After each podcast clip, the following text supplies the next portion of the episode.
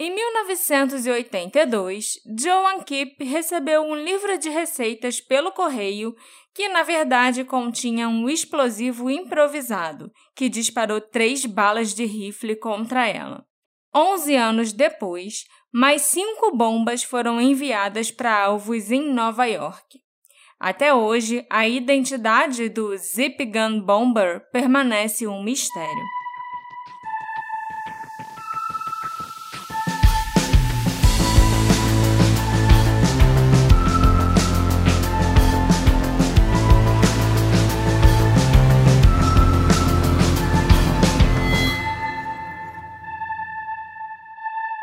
Olá, meus queridos ouvintes! Sejam bem-vindos a mais um episódio do Detetive do Sofá. Eu sou a Marcela, host desse podcast, e eu tô muito feliz que eu já tô recuperada da Covid e que a gente teve um fim de semana muito legal no casamento da minha irmã. Parabéns, Gabi e Eric! Hoje nós vamos falar de mais um doido das bombas por aqui. É o segundo caso assim que a gente faz, Alexandre, e eu particularmente acho muito intrigante. Eu acho legal que a gente vai falar de outro doido das bombas, porque o primeiro episódio de um doido das bombas, ele ficou muito popular entre os nossos apoiadores. É verdade. Por motivos secretos. Inclusive, quem é apoiador mais recente talvez não saiba por quê. Mas eu acho que vai ficar claro nesse episódio também, porque os nossos apoiadores que escutarem esse episódio no grupo do Telegram vão se divertir mais. Terão surpresas. Terão surpresas, um, um grande sucesso vai voltar nesse episódio. Então, se você é nosso apoiador, dá uma olhada no grupo, porque eu e espero que vale a pena. E se você não é, se torne agora para você poder escutar esse episódio com o bônus track para apoiadores. É um grande sucesso, vai voltar. Orelo. Já sabem como fazer, né? O link tá lá na nossa bio. Pode ir pelo aplicativo da Orelo, pode ir pelo link orelo.cc barra detetive do sofá. Quem apoiar com 10 reais é chamado pro grupo e quem tiver no grupo não vai se arrepender desse episódio. Isso aí. E meu nome é Alexandre. Oh, muito prazer. Né? Muito prazer, Alexandre. Seja bem-vindo ao podcast. Então, Marcela, me conta aí essa história do novo Doido das Bombas. Um pacote chega na porta de alguém. Ele acabou de ser entregue pelo carteiro. Está embrulhado em papel pardo e endereçado ao dono da casa em letras maiúsculas. O destinatário pega o pacote e o abre apressadamente, curioso. Tem um livro lá dentro. O livro é mais leve do que o normal, mas não há nada que levante suspeitas a respeito disso. O problema é que quando a capa do livro é aberta, isso muda rapidamente. O livro foi esvaziado, as páginas substituídas por um explosivo improvisado, preparado para detonar assim que a capa fosse aberta. Três balas de rifle são disparadas para fora, numa nuvem de pólvora e fumaça que destroem tudo em seu caminho. Em 1982, Joan Kipp recebeu esse pacote, que infelizmente tirou a sua vida. O evento pareceu isolado por muito tempo, até que 11 anos depois, outros pacotes explosivos começaram a chegar em caixas de correio de Nova York.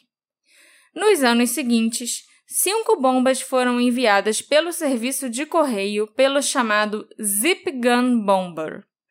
Não há um motivo conhecido. Nenhuma carta ou comunicação foi feita pelo remetente dos pacotes e o caso está basicamente arquivado.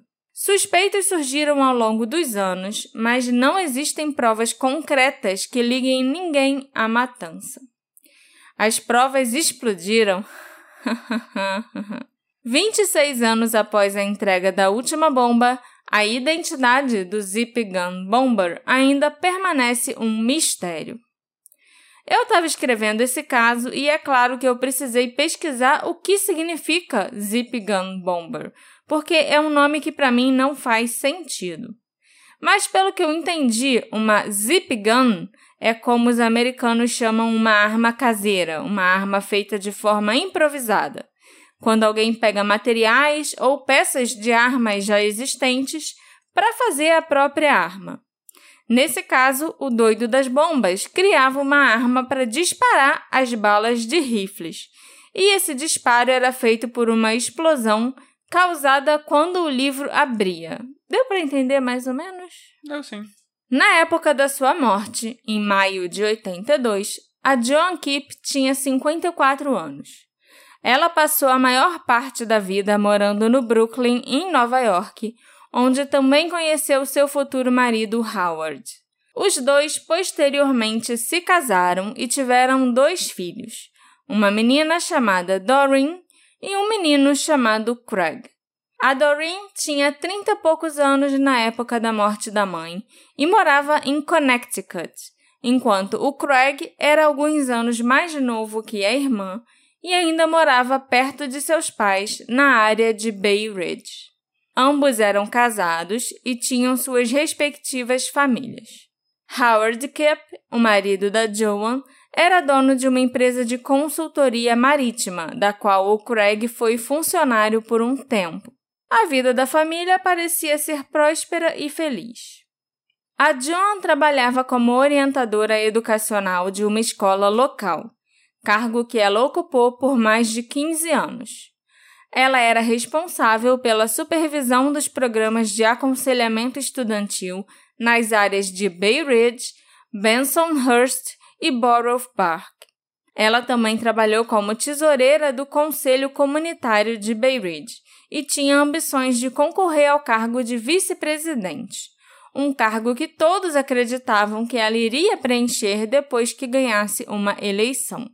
Mas, quando ela voltou para casa depois de um dia agitado de trabalho e encontrou um pacote na soleira da porta, essas ambições tiveram um fim trágico e prematuro.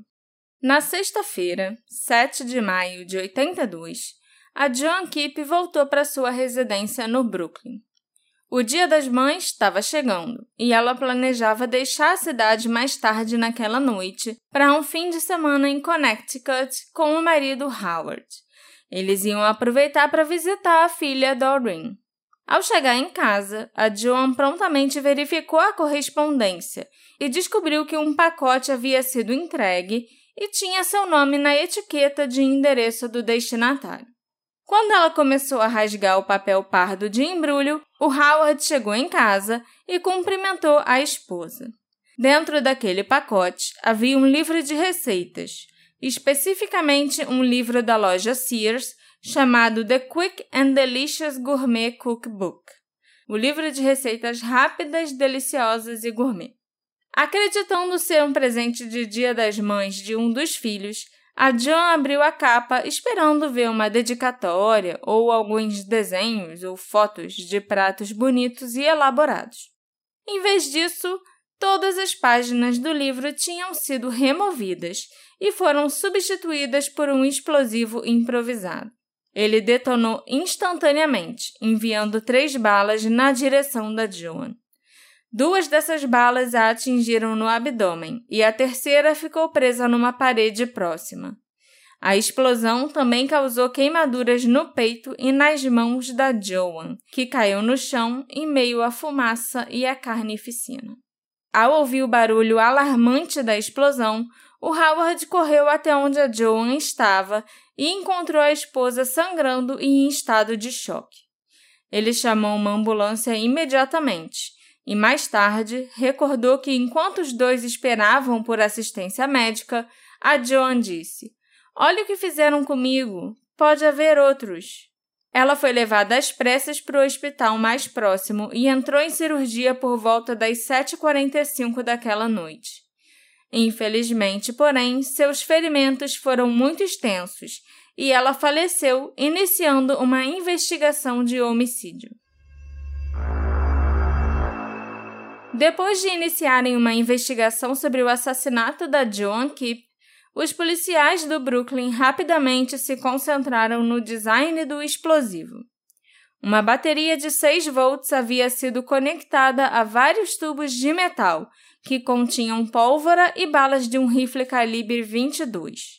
Quando a capa do livro foi aberta, a bateria foi ativada, enviando uma corrente elétrica para o cano improvisado da arma e liberando os projéteis. As balas foram disparadas para cima num ângulo correspondente aonde estaria o peito da vítima. O dispositivo foi claramente fabricado com a intenção de maximizar as possibilidades de lesões físicas. O design era relativamente simples e as peças que foram usadas na construção não eram difíceis de se obter. Mas claramente a pessoa que criou o dispositivo precisava ter conhecimentos de fiação elétrica e outras coisas assim, né, para montar aquele dispositivo.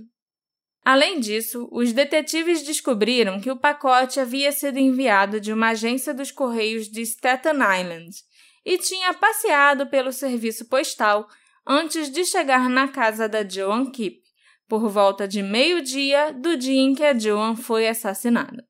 Restos de um bilhete também foram encontrados entre os estilhaços da bomba, que, quando remontados, diziam: Querida Joan, você está morta.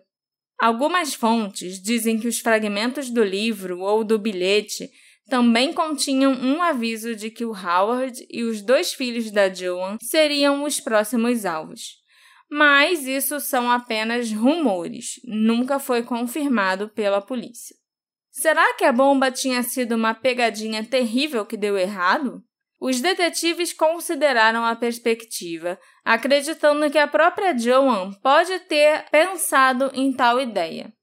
Mas quem faria uma pegadinha com pólvora e balas de um rifle? Você só usaria isso se quisesse matar alguém. Ah, foi premeditado, com certeza. Para matar. Sim. Enquanto a Joan estava morrendo, ela teria dito ao marido Howard para entrar em contato com os funcionários da escola local, pois outras bombas podiam ter sido enviadas. Independentemente do motivo, nenhuma outra bomba foi descoberta nas proximidades, e a investigação começou a ficar difícil para os detetives. Apesar da falta de pistas, eles continuaram as investigações. Seu foco gradualmente começou a se concentrar na família da Joan, principalmente em seu marido e seus dois filhos. O Howard mais tarde lembrou como ele atendeu a todas as solicitações feitas pelos detetives. Ele forneceu a eles o diário pessoal da Joan e ainda deu uma chave da loja dele para que os policiais pudessem procurar evidências, sem precisar nem de um mandado de busca. A Doreen também foi levada para interrogatório no mesmo dia do funeral da mãe. E foi por causa do timing e da falta de tato dos policiais que ela ficou reticente e um pouco agressiva em relação à investigação, incentivando seu pai e seu irmão a fazerem o mesmo. Os detetives não conseguiram localizar nenhuma evidência que ligasse Howard ou Doreen ao assassinato da Joan, então, seu foco se estreitou em Craig Kipp, e ele acabou se tornando o principal suspeito. O Craig tinha 28 anos na época da morte da mãe e morava a apenas alguns quarteirões de distância de seus pais no Brooklyn. Ele também passou algum tempo trabalhando na empresa do pai, onde ele mexia com barcos e navios e tinha experiência com fiação elétrica. Por algum motivo, o Craig acabou sendo demitido de seu cargo, e os detetives acreditaram que isso podia tê-lo deixado ressentido com os pais. Por isso, ele se tornou o foco principal da investigação. Com o suspeito agora em mente, os detetives começaram a tentar conectar o Craig ao assassinato da mãe dele, a Joan. Um cão farejador alertou sobre o cheiro de Craig na embalagem em que a bomba havia sido enviada, embora isso não tenha sido considerado incriminatório na ausência de outras evidências mais concretas. Além disso, um analista de caligrafia sugeriu que a escrita no bilhete encontrado com a bomba era semelhante à de Craig. Uhum. Mas a gente deve notar, no entanto, que as análises subsequentes realizadas mais de um ano depois chegaram a uma conclusão diferente que a caligrafia do bilhete da bomba e a caligrafia do Craig não eram semelhantes, e que analisar letras de forma, principalmente maiúsculas, é algo excepcionalmente difícil. Então, essa conclusão é controversa para dizer o mínimo. E praticamente joga fora um monte de perícia, né? Se você escreve letra de forma. É, não exatamente, né? É porque ali eram letras de forma todas maiúsculas. Eu e você, a gente tem letra. A gente escreve normalmente com letra de forma, mas a gente escreve só o início do parágrafo, por exemplo, com letra maiúscula, sabe? Ou os nomes próprios. E o resto a gente tem sim o nosso estilo de escrita, Uhum. com letra minúscula. Agora ali não, claramente era alguém que estava escrevendo tudo com aquelas letras bem retinhas, exatamente para não conseguir ser identificado. Uhum. Entendeu o que eu quis dizer? Finalmente, quando os policiais solicitaram que o Craig fizesse um teste de polígrafo, ele recusou. O que, obviamente, era seu direito de fazer e o que eu, Marcela, sempre aconselho vocês ouvintes a fazerem. Eu falo pra fazer. Eu sei, né?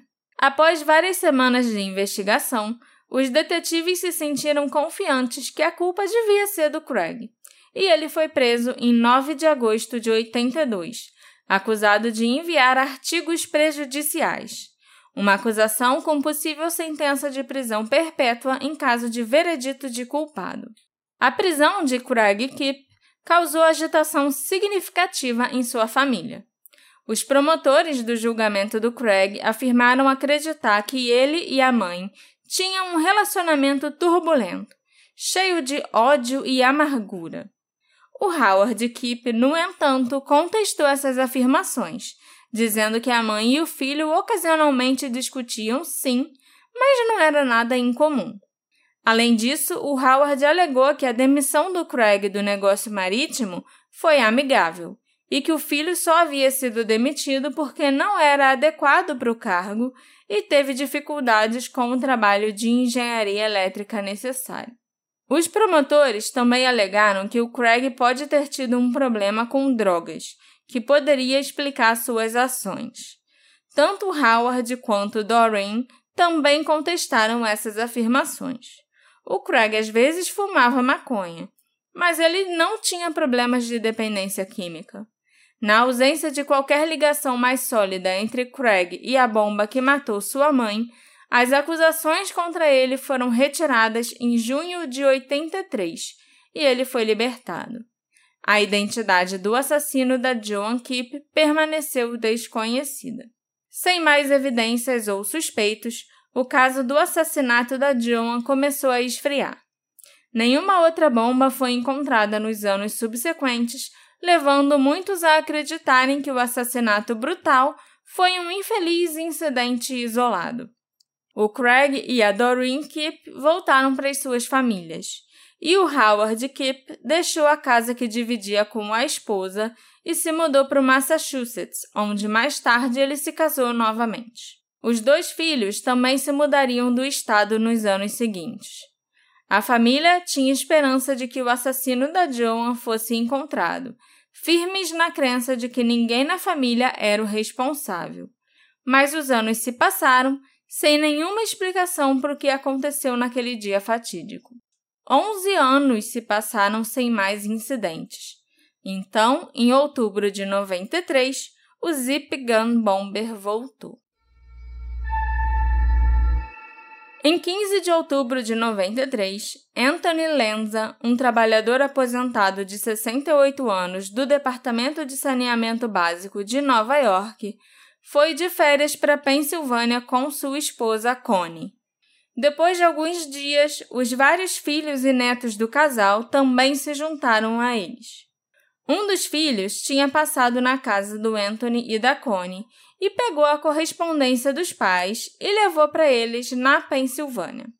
Entre as cartas e contas havia um curioso pacote envolto em papel pardo. O pacote estava endereçado a Anthony Lenza e ele começou a rasgar o papel. Havia uma caixa de moedas de veludo azul dentro do pacote que ele mais tarde lembrou de ter aberto de cabeça para baixo. Talvez seja esse fato que acabou salvando sua vida. A caixa de moedas estava cheia de um explosivo que detonou e disparou três balas para fora. Tanto Anthony quanto sua esposa foram atingidos pelos projéteis, assim como a neta deles de 11 anos, Liza. Os ferimentos, felizmente, eram tratáveis e os três sobreviveram. Mas sobrou para todo mundo, né? É. Os investigadores examinaram o dispositivo explosivo e encontraram um mecanismo semelhante àquele que matou a Joan Keep anos atrás. Um par de baterias de 6 volts conectadas a tubos de metal que foram retirados de linhas de freio e usados para formar um dispositivo rudimentar de cano de arma. Quando a tampa da caixa foi aberta, ela acionou uma mola de caneta esferográfica que havia sido transformada em detonador. Além disso, um endereço na etiqueta havia sido escrito de maneira semelhante à usada no assassinato da Joan Kipp. A semelhança entre os dispositivos foi notada, mas os investigadores não conseguiram encontrar nenhuma conexão entre as duas famílias para explicar por que eles foram alvejados e por que um período de tempo tão extenso se passou entre a primeira e a segunda bombas enviadas. Vários meses se passaram antes que o Zip Gun Bomber enviasse um terceiro pacote macabro. Em 5 de abril de 94, Alice Caswell, de 75 anos, morava em sua pequena casa no Brooklyn, uma casa que ela havia dividido por anos com seu marido Norman que infelizmente havia morrido seis anos antes. Aproximadamente uma e vinte daquela tarde, a Alice recebeu um pacote que havia sido entregue por seu carteiro habitual. O pacote não era endereçado a ela. O nome do destinatário era Richard McGarrell, seu irmão. Ele era um agente alfandegário aposentado que trabalhou no aeroporto de Newark e morou brevemente com a Alice antes de se mudar para uma casa de repouso. Na verdade, o Richard já tinha se mudado para essa casa de repouso há mais de uma década, mas a Alice ainda recebia correspondências de seu irmão ocasionalmente e levava para ele na instalação. Nesse dia, a Alice decidiu abrir a correspondência do irmão, como ela sempre fazia antes de entregar para ele. Mas, quando ela o fez, o pacote explodiu em suas mãos, enviando estilhaços para o seu abdômen. Atordoada, ela saiu e foi até a casa de um vizinho, onde uma ambulância foi chamada às pressas. Ela foi levada para o hospital em estado crítico, mas felizmente sobreviveu após intervenção médica. A Alice Caswell foi a única vítima do Zip Gun Bomber que abriu um pacote não endereçado diretamente a ela. Nessa época, a mídia também se apegou ao caso e foi aí que esse nome de Zip Gun Bomber pegou. Mas é muito melhor chamar ele de segundo doido das bombas aqui do detetive do sofá. Algumas semanas se passaram antes que o próximo pacote fosse entregue. Em abril de 94, Harold Ormsby descobriu um curioso pacote na soleira da porta que havia sido endereçado a ele. Naquela época, no entanto, o Harold vinha acompanhando cuidadosamente as notícias recentes sobre os atentados, bem como uma outra onda de ataques que ocorria no interior do estado de Nova York. Sua cautela o levou a se recusar a abrir o pacote e a proibir qualquer outra pessoa da família de fazê-lo. Muito inteligente e bem informado, o Harold. O Harold disse que notou que o endereço do remetente era de Fort Covington, perto de onde o Anthony tinha sido ferido por um pacote-bomba em dezembro do ano anterior. Por isso, ele chamou a polícia para levar aquele pacote embora. E os policiais confirmaram que, de fato, aquele era um artefato explosivo e o detonaram. Nada mais foi declarado sobre o evento, talvez num esforço para tornar os detalhes privados e evitar falsas confissões. Então a gente não sabe nem se era tipo um livro que uhum. chegou para o Harold, se era uma caixa, o que, que podia ser. Felizmente, a cautela do Harold Ormsby salvou sua vida naquele dia. A próxima bomba foi enviada mais de um ano depois. Em 27 de junho de 95, Stephanie Gaffney estava grávida de oito meses e morava na casa de seus avós, no bairro do Queens, em Nova York. Enquanto falava ao telefone, ela recebeu um pacote dos Correios. ele estava endereçado a Gilmore ou o residente. E Gilmore era o sobrenome do avô da Stephanie, que tinha trabalhado antigamente como policial. E também era o sobrenome do tio da Stephanie, que ainda trabalhava ativamente para a polícia de Nova York. A Stephanie abriu o pacote e encontrou um livro. Como vocês devem imaginar, as páginas desse livro também foram removidas e substituídas por um dispositivo explosivo que detonou quando ela abriu a capa. A Stephanie foi levada às pressas para o hospital com queimaduras no abdômen, tórax e pernas, mas ela e o bebê sobreviveram, embora os médicos tivessem que induzir o parto no dia seguinte. A Stephanie acredita sua sobrevivência ao fato dela ter aberto o livro num ângulo meio estranho e voltado ele para outra direção, o que significa que ela conseguiu evitar totalmente as balas. Ela só foi machucada mesmo pela explosão. É, mas ela abriu na cagada, né? Não foi que nem o anterior que. Foi. Não é que o pacote não tivesse endereçado a ela. Na verdade, o pacote era pro residente daquela casa. Uhum. E era ela. Sim. Né? Então, assim, mas aí ela foi abrir e tal, e só, tipo, tava mexendo Abriu no livro, torto, né? abriu torto e as balas voaram pro lado, sabe? Não Uhum. foram na direção dela. Porque se fosse, seria muito complicado. Um ano depois, o último pacote do doido das bombas foi enviado. Em 20 de junho de 96, o Richard Basil e sua esposa Marieta, ambos corretores de imóveis aposentados com quase 70 anos, estavam em casa em sua residência no Brooklyn. Um pacote chegou pelo correio endereçado a Marieta Basil.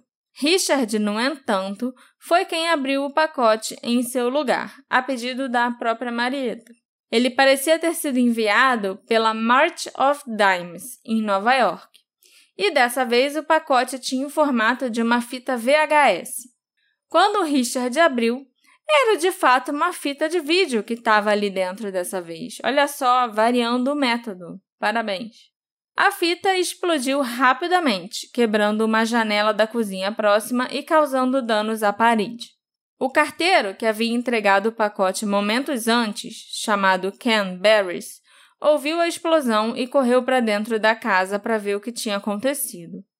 O Richard e a Marieta escaparam misericordiosamente das balas. Ao examinar os destroços, o Richard notou que havia dois canos lado a lado dentro da fita.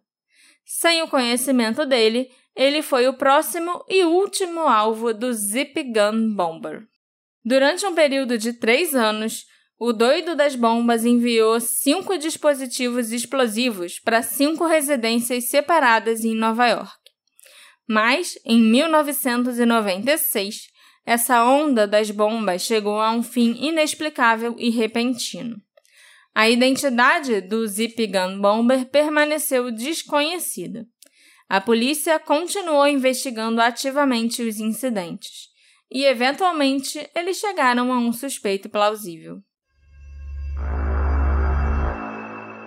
Depois que a segunda bomba foi enviada para o Anthony Lenza em 1993, os investigadores conseguiram vincular o design daquele dispositivo ao dispositivo usado para matar a Joan Keep em 82. Os dispositivos subsequentes também compartilhavam características semelhantes. Todas as balas eram disparadas simultaneamente contra o peito do alvo, ou onde se esperaria né, que estivesse o peito do alvo quando ele abrisse o livro, ou seja lá o que for.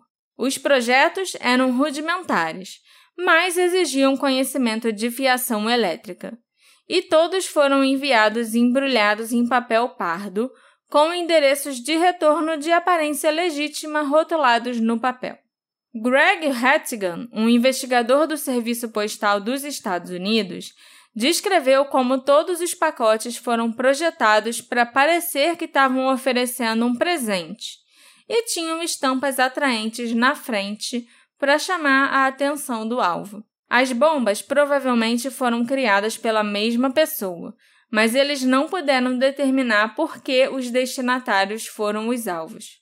Os bombardeios pareciam aleatórios. o que causava problemas na determinação da identidade do remetente. Eu tenho a minha teoria dos, dos alvos, pelo menos. Pode falar, me conta. Desde a primeira vítima das bombas, que era uma pessoa que trabalhava numa escola, eu pensei que devia ter sido um aluno que fez isso, sabe? E aí, principalmente, como se passaram 10 anos até os próximos ataques voltarem, né? Ao todo foram 5, né? Seis. Se a gente contar o da John, muito antes, né? 11 Uhum. anos antes, foram seis ao todo. Mas teve esse intervalo de, de 11 anos sim, de tempo. sim. Então, assim, me parece que era alguém, talvez até um, um adolescente, porque eu não acho que isso é uma coisa tão complexa de se fazer assim. Eu achava até que podia ser algu- algum adolescente, alguém da escola, que quis se. não gostava da mulher, a mulher falou alguma coisa pra ele que não gostou, e ele mandou essa encomenda bomba pra ela, e ela explodiu e funcionou. E aí 10 anos se passou, porque vai que ele se sentiu culpado, vai que.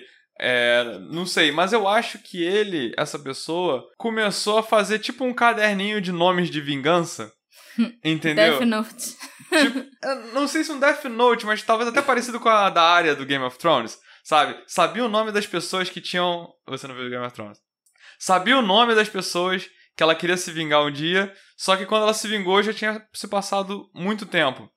E daí você vê, por exemplo, é, a, a pessoa que não morava mais lá, as pessoas que eram. Tudo era aposentado, tudo era. Sim, eram idosos.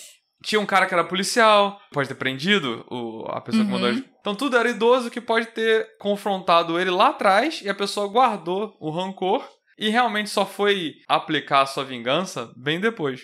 E o motivo de eu achar que isso é uma coisa simples e ter sido alguém da escola inicialmente Hum. foi porque quando você começou a contar a história, eu lembrei de quando eu tava no Cefet, no ensino médio, aqui no Rio de Janeiro, e um professor de física contou a história de uma mulher, de uma professora, que foi abrir uma caixa na aula, a caixa explodiu e ela perdeu a mão, se não me engano, ou perdeu o braço. Putz, meu Deus do céu. Enquanto eu tava ouvindo você tava falando, eu até pensei, pô, o professor contou aquilo, mas depois que eu fiquei adulto, eu comecei a desconfiar de todas as histórias que professores me contavam no Aham. ensino médio, no pré-vestibular, porque a gente era muito impressionável e os professores às vezes simplesmente inventavam coisas. Eu, Você tem razão. eu parei de confiar nessas coisas. Mas eu pesquisei no, no- Google. E realmente teve uma professora que perdeu a mão.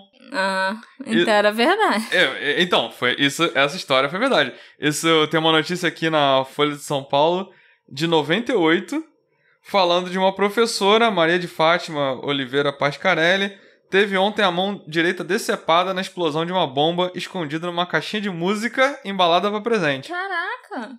Então, Ai, que horror, coitado. Pra mim, isso pode muito ter sido uma coisa de um aluno querendo se vingar, entendeu? E mais tarde, essa pessoa envelheceu e quis se vingar contra outras pessoas no mesmo jeito. Será que você pode estar certo? Eu, eu, eu geralmente sou bem confiante das minhas teorias. Uhum. Vamos ver. A investigação sobre os atentados envolveu várias agências e foi liderada pelo escritório do inspetor dos Correios. Mas eles foram até capazes de determinar que todas as pessoas a quem os pacotes foram endereçados tinham vínculos com o serviço civil ou militar. O que que isso quer dizer? Todas as vítimas trabalhavam para o governo, eram funcionários do governo, Ah, tá, seja policial. militar ou de algum outro jeito, sabe? Tinha policial, tinha mulher da escola? Sim, até o casal que era corretor de imóveis, o marido já tinha servido ao exército Uhum. anos antes. Então, todo mundo tinha alguma ligação com o governo americano, sabe? Com o serviço público, de algum jeito. Se isso era coincidência ou não, não se sabe. Além disso, eles não encontraram nenhuma evidência real ligando as vítimas. A seleção delas parecia aleatória e sem motivo. O Greg Hattingham, o mencionado inspetor do Serviço Postal dos Estados Unidos, acreditava que o segundo doido das bombas era de fora da cidade e havia se mudado recentemente para Nova York e começou a causar os estragos. O criminologista Harvey Kushner concordou com essa posição, acrescentando que ele acreditava que o doido das bombas era uma pessoa solitária que tinha poucas conexões sociais e provavelmente não se gabaria de seus atos para outros. Tá aí, eu discordo, porque eu acho que era alguém que ficou juntando rancor durante anos. Ah, Sim, mas não deixa de ser uma pessoa solitária. Não, não, sem mas amigos, esse papo de sem... chegou há pouco tempo, entendeu? Isso aí pra mim é furada. Ah, tá. Sim, sim. É, eu concordo mais com a parte do profiler do que do carinha do correio. Também acho. Não precisa ser necessariamente alguém que chegou na cidade agora. Faltavam evidências, mas a polícia apresentou uma teoria funcional. Eles disseram que os atentados podiam ter sido parte de uma campanha de extorsão, com o doido das bombas enviando os dispositivos para lembrar suas vítimas de sua mortalidade caso se recusassem a cumprir suas exigências. Os policiais destacaram quantos familiares de alvos hesitaram em falar com os investigadores, às vezes nem dando um depoimento, sabe? Nem nada. Mas nenhuma prova para essa teoria foi encontrada e ela acabou sendo abandonada. Ainda bem, porque eu é acho que não tem nada a ver. É. A única pessoa que recebeu algum bilhete ou carta foi a Joan, e a carta era bem direta: Querida Joan, você vai morrer. E das seis famílias, se todas foram chantageadas, pelo menos uma ia falar isso pra polícia, É, sabe? sim. E eles estão baseando nisso só com o fato da- das famílias não quererem se abrir, É. entendeu? A investigação chegou a um impasse. Faltavam provas e nenhum suspeito foi identificado. Os oficiais de investigação confirmaram que eles queriam falar com o Craig Kipp novamente, mas isso não aconteceu, porque, como se viu, havia outro suspeito plausível prestes a surgir. Um com uma conexão curiosa com a Joan Kipp. Em 1983, um ano após o assassinato da Joan, policiais trabalhando num caso não relacionado estavam examinando uma propriedade ocupada por um suspeito não identificado publicamente, suspeito desse outro caso, e seu colega de quarto, Steven Wavra. Peraí, peraí, peraí. A polícia tava investigando uma parada nada a ver com as bombas.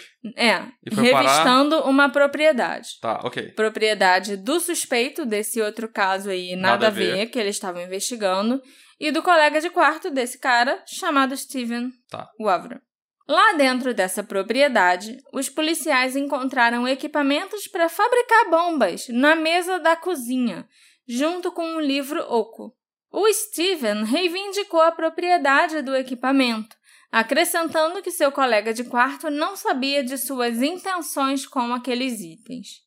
Ele alegou que pretendia usar o equipamento para criar um dispositivo para usar em uma base militar dos Estados Unidos. Ok.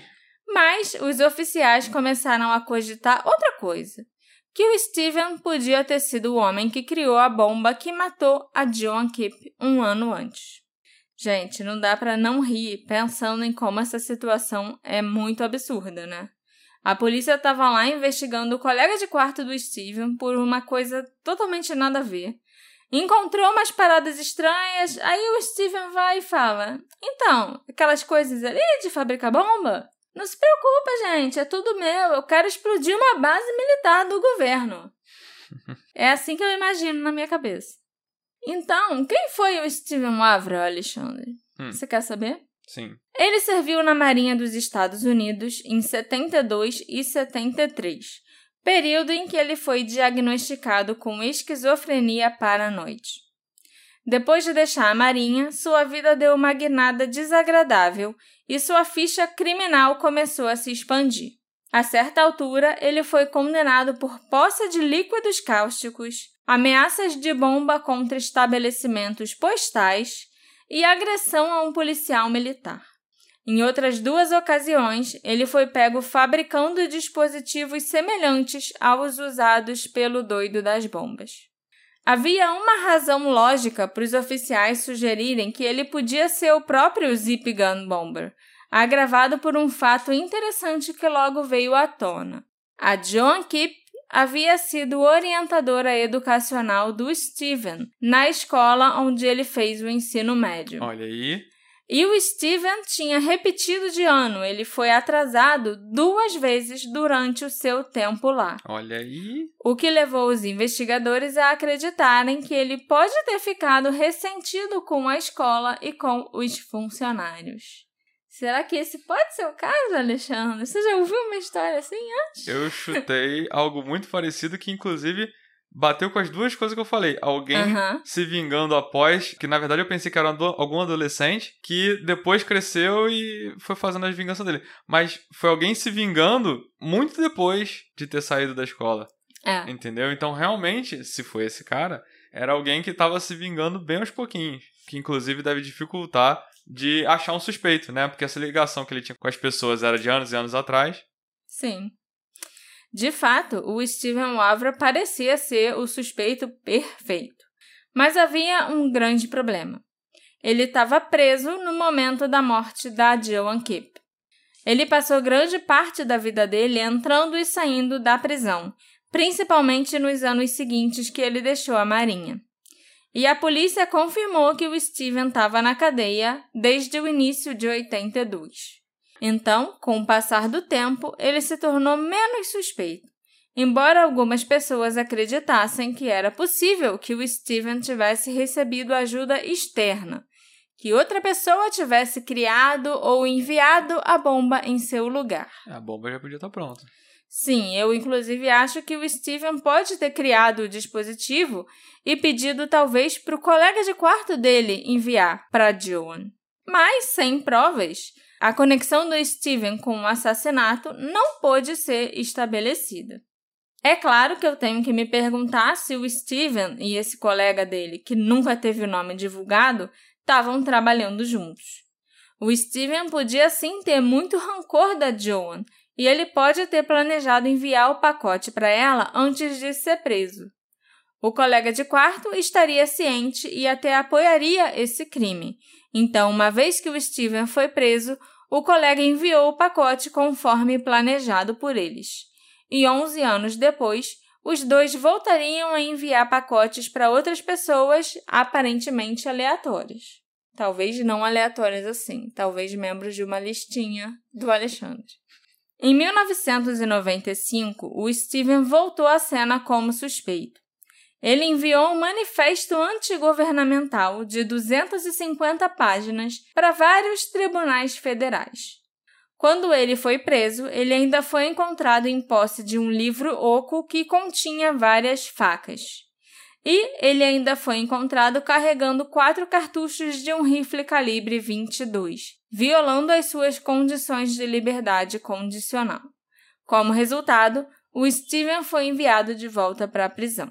A força-tarefa que investigava os atentados mais uma vez se concentrou no Steven e tentou conectá-lo à onda de bombardeios que aterrorizou os residentes de Nova York, mas eles não descobriram nada.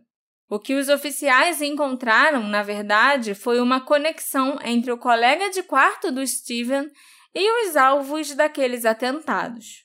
Quando eles checaram os registros das farmácias que os alvos visitaram, eles encontraram o nome do colega de quarto do Steven em todos eles. Aquelas pessoas frequentavam farmácias diferentes umas das outras, e o colega do Steven também frequentava todas as farmácias que essas pessoas frequentavam. Assim como as farmácias tinham fichas de registros com as informações das vítimas, elas tinham a ficha de registro com os dados do colega do Steven. Pessoalmente, eu acho isso uma ligação bem fraca, porque as bombas inicialmente eram enviadas tudo pro mesmo bairro, sabe? Tudo no Brooklyn. Então as pessoas podiam estar indo na mesma farmácia, sabe? Eu acho isso bem, bem É, fraco. É, eles não estavam indo na mesma- nas mesmas farmácias, né? Por isso que a polícia ficou surpresa de encontrar o nome em Não. várias farmácias diferentes. O Steven que Entendeu? podia estar indo, o amigo de quarto do Steven que podia estar indo em todas as farmácias da região. E aí a polícia encontrou essa. E, e por que farmácia também, sabe? O que, que a farmácia tem a ver? Me parece uma coisa muito que veio do nada e é uma ligação bem Uhum. fraca.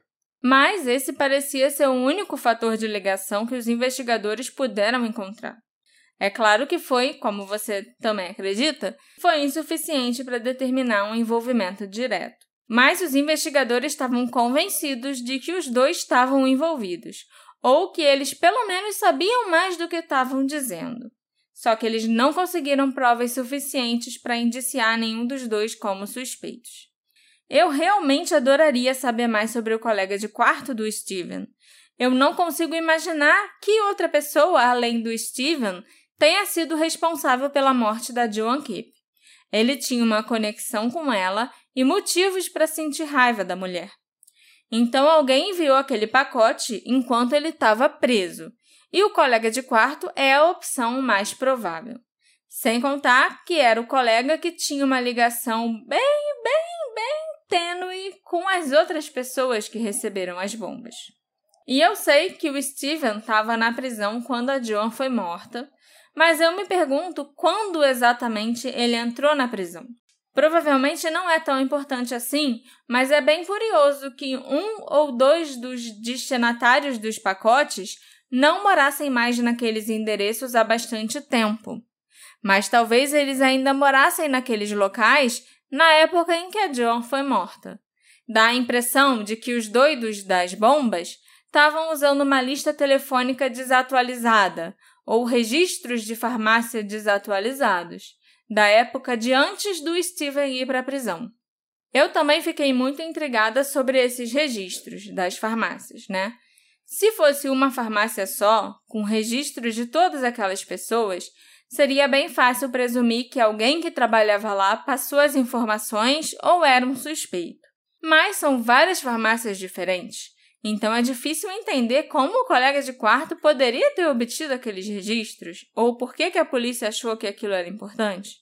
Naquela época, as pessoas eram bem propensas a usar as farmácias locais em vez de grandes redes de farmácias e tal, elas quase nem existiam. E as informações não eram digitais. Elas não ficavam concentradas em um computador ou uma rede. Devia ser tudo em papel. Então é lógico que as farmácias teriam muitos registros de clientes com informações desatualizadas pessoas que se mudaram e pararam de usar aquela farmácia local. E isso pode explicar por que alguns dos pacotes foram entregues para pessoas que não moravam naquelas residências há anos. Mas isso ainda não explica como o colega do Steven ou qualquer outra pessoa teria acesso aos registros farmacêuticos das vítimas. Ou será que o doido das bombas escolhia as pessoas de forma aleatória? Será que o colega do Steven ia na farmácia e simplesmente escolhia uma pessoa e esperava que ela desse o nome no balcão? Depois era só procurar o endereço na lista telefônica? Eu também acho que não. Em 2002, enquanto ainda estava na prisão, o Steven deu uma entrevista para o jornal Daily News. Na época, ele estava cumprindo pena no complexo de Belmont por causa da violação da condicional. E nessa entrevista, o Steven disse que ele só estava sendo investigado pela polícia em relação a esse caso das bombas porque ele tinha sido pego duas vezes fabricando dispositivos semelhantes. E porque ele conhecia a Joan Keep. Só por isso, amor. Não tinha mais motivo nenhum. E o Steven disse que isso tudo aí era só evidência circunstancial. Na verdade, não tinham nada contra ele. Ninguém podia afirmar que ele estava diretamente envolvido no caso. ênfase para a palavra diretamente. ele não negou que ele tivesse envolvido no caso. Ele só disse que não tinham provas que ligassem ele diretamente ao caso. É diferente, né? Ele aprendeu a palavra circunstancial e falou: é isso aí. Exatamente. O Steven também afirmou nessa entrevista que tinha começado a escrever um livro contando a versão dele da história. Se ele não tivesse movimento, não tinha o que escrever. O livro ia ser oco, com uma bomba dentro. Aí ele ia lançar o livro, botar lá na livraria, e quem pegasse o livro para ler, cabum, entendeu? Talvez essa fosse a ideia dele de um livro bombástico. É, é chega. O Steven saiu da prisão em 2005, mas até hoje, 20 anos depois daquela entrevista, ele ainda não lançou livro nenhum. Eu acho que eu fico até aliviada. E você quer saber por onde anda o Steven atualmente, Alexandre? Eu chuto que ele estava invadindo o Capitólio em 6 de janeiro lá, nos Estados Unidos. Não, porque ele estava preso. Mas sabe por que, que ele estava preso? Por quê? Deixa eu te contar o que ele anda aprontando por aí. Hum. Em dezembro de 2021, Ó. o Steven voltou a ser preso. Dessa vez não teve bomba envolvida nem nada parecido. Ele estava protestando contra a vacina de Covid num restaurante Cheesecake Factory no Queens, em Nova York. Eu cheguei muito perto. Chegou. Muito perto. Chegou sim, eu concordo. O Steven e mais de 30 manifestantes entraram no Cheesecake Factory e sentaram na loja. Quando o garçom solicitou o comprovante de vacinação, eles se recusaram a apresentar. Um funcionário do restaurante, então, pediu a eles que se retirassem, porque estavam violando a política do local. As pessoas se recusaram a sair e exigiram ser atendidas. Então, o funcionário chamou a polícia. A polícia chegou e acusou seis das cerca de 30 pessoas do grupo por invasão criminosa. E o Steven estava entre as seis pessoas que foram presas, porque ele aparentemente era um dos organizadores do protesto e um dos mais escandalosos no local. ele já está com 68 anos agora. E isso aconteceu ano passado. Em minha defesa, eu tenho certeza que se ele tivesse solto, ele ia estar tá lá no Capitólio. invadindo o Capitólio. Uhum. Mas um idoso de 67 anos passando uma vergonha dessa, gente. Protestando contra a vacina, sabe? Mas essa galera maluca, é, é, pra mim, viu como encaixou? Como eu, eu adivinhei uma coisa que foi muito próximo. Sim. Sabe? É, dá pra imaginar, dá pra imaginar assim. Dá pra imaginar também ele cantando o hino nacional para um pneu numa estrada. Uhum. Se ele fosse brasileiro, né? O grupo de manifestantes ficou filmando tudo no celular, enquanto eles pediam pratos e bebidas, e o Steph se recusava a atender. Um dos vídeos mostra manifestantes de todas as idades, incluindo crianças menores de 10 anos, exigindo atendimento. A pessoa que gravou esse vídeo perguntava repetidamente para os policiais de Nova York quais leis o grupo estava infringindo. Esse protesto ocorreu no dia seguinte que uma política da governadora Kathy Hochul e do Departamento de Saúde do estado entrou em vigor. Essa política exigia que máscaras fossem usadas em lugares fechados, a não ser que o cliente mostrasse comprovante de vacinação. E assim, a gente fica falando que ele é maluco, mas não pode esquecer também que o cara realmente tem problemas psiquiátricos. Ele diagnosticado. foi diagnosticado com esquizofrenia paranoide. Sem mais suspeitos e com a série de bombardeios aparentemente tendo chegado ao fim, a investigação sobre a identidade do Zip Gun Bomber gradualmente chegou ao fim. O segundo doido das bombas do detetive do sofá nunca fez contato com a polícia ou com a mídia, e seus atentados chegaram a um fim repentino em 96 por razões desconhecidas. Os investigadores também nunca puderam determinar qual era a verdadeira motivação por trás desses atentados. Atualmente, uma recompensa de 100 mil dólares é oferecida por qualquer informação que leve à identificação e captura do doido das bombas de Nova York. O Zip Gun Bomber. É, ué. Eu tô só traduzindo. Apesar disso, novas pistas ainda são inexistentes e a identidade desse assassino da Joan Kipp permanece desconhecida. Eu acho que focar só no Steven foi o caminho fácil que a polícia tomou inicialmente. Mas eles poderiam ter chegado mais longe, talvez, se eles também tivessem focado no colega de quarto do Steven. Porque já que não encontraram conexão do Steven com, tipo, ah, ele não podia ter enviado a bomba porque ele estava preso, então quem poderia? Quem seria mais provável do que o colega de quarto dele? Sabe? Na verdade, eu acho que eles deviam ter procurado essas conexões antigas, porque eu vou bater o pé na minha teoria também. de que era alguém fazendo uma vingança tardia. E eu também me pergunto por que, que esse colega de quarto nunca foi identificado? Por que, que a gente nunca soube qual era o nome dele? Será que a polícia tem algum tipo de evidência contra ele que não é suficiente para uma condenação? Ou será que, como eu acho mais provável, eles não têm absolutamente nada?